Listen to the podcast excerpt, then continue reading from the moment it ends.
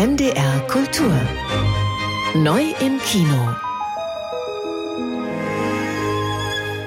Filmbiografien über Popmusikerinnen und Popmusiker gibt es eine Menge. Elvis, Freddie Mercury, Elton John, Aretha Franklin, Whitney Houston. Jetzt kommt eine weitere Musiklegende lebensgroß auf die Leinwand, nämlich Bob Marley. In seiner Heimat Jamaika als Volksheld verehrter Rastafari, Miterfinder der Reggae-Musik. 36 wurde er nur, hat aber Dutzende von Welthits hinterlassen und eine Botschaft One Love. Und so ist auch der Titel des Kinofilms, der jetzt startet, den Wally Müller sich angesehen hat. One love, one es ist immer eine gute Idee, sich bei einer Filmbiografie auf einen entscheidenden Punkt im Leben des Stars zu konzentrieren.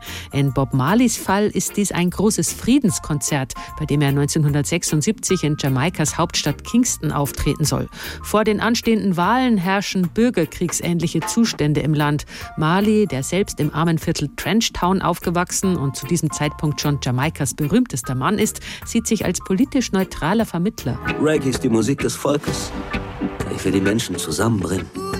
Doch zwei Tage vor dem Konzert schießen Attentäter auf ihn, seine Frau Rita und seinen Manager.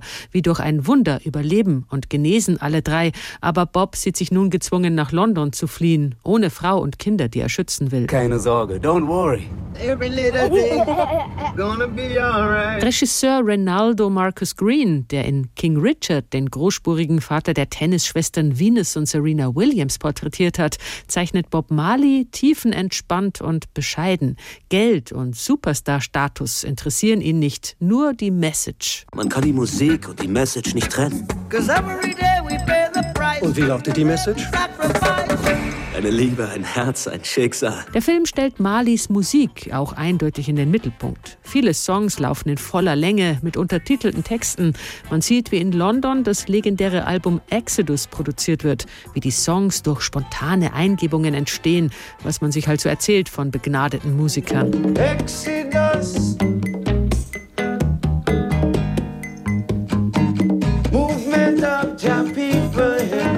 Die Entscheidung, mehr einen Musikfilm zu machen, als Marleys Privatleben detailliert auszuleuchten, war sicher richtig.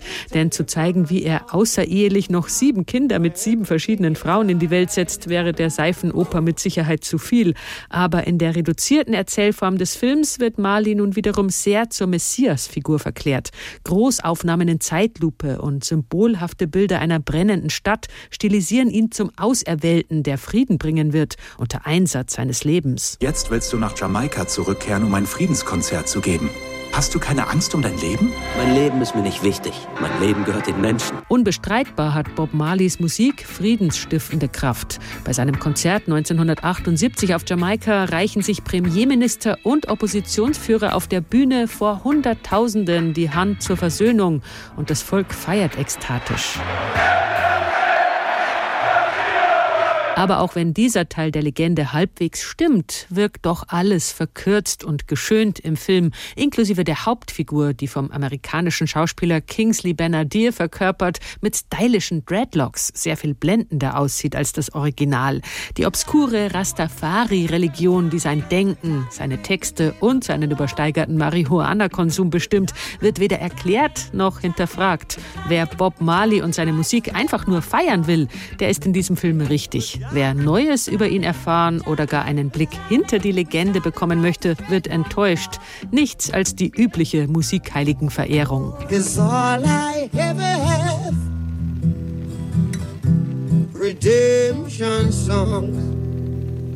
One Love, der Film über Bob Marley. Morgen kommt er in die norddeutschen Kinos.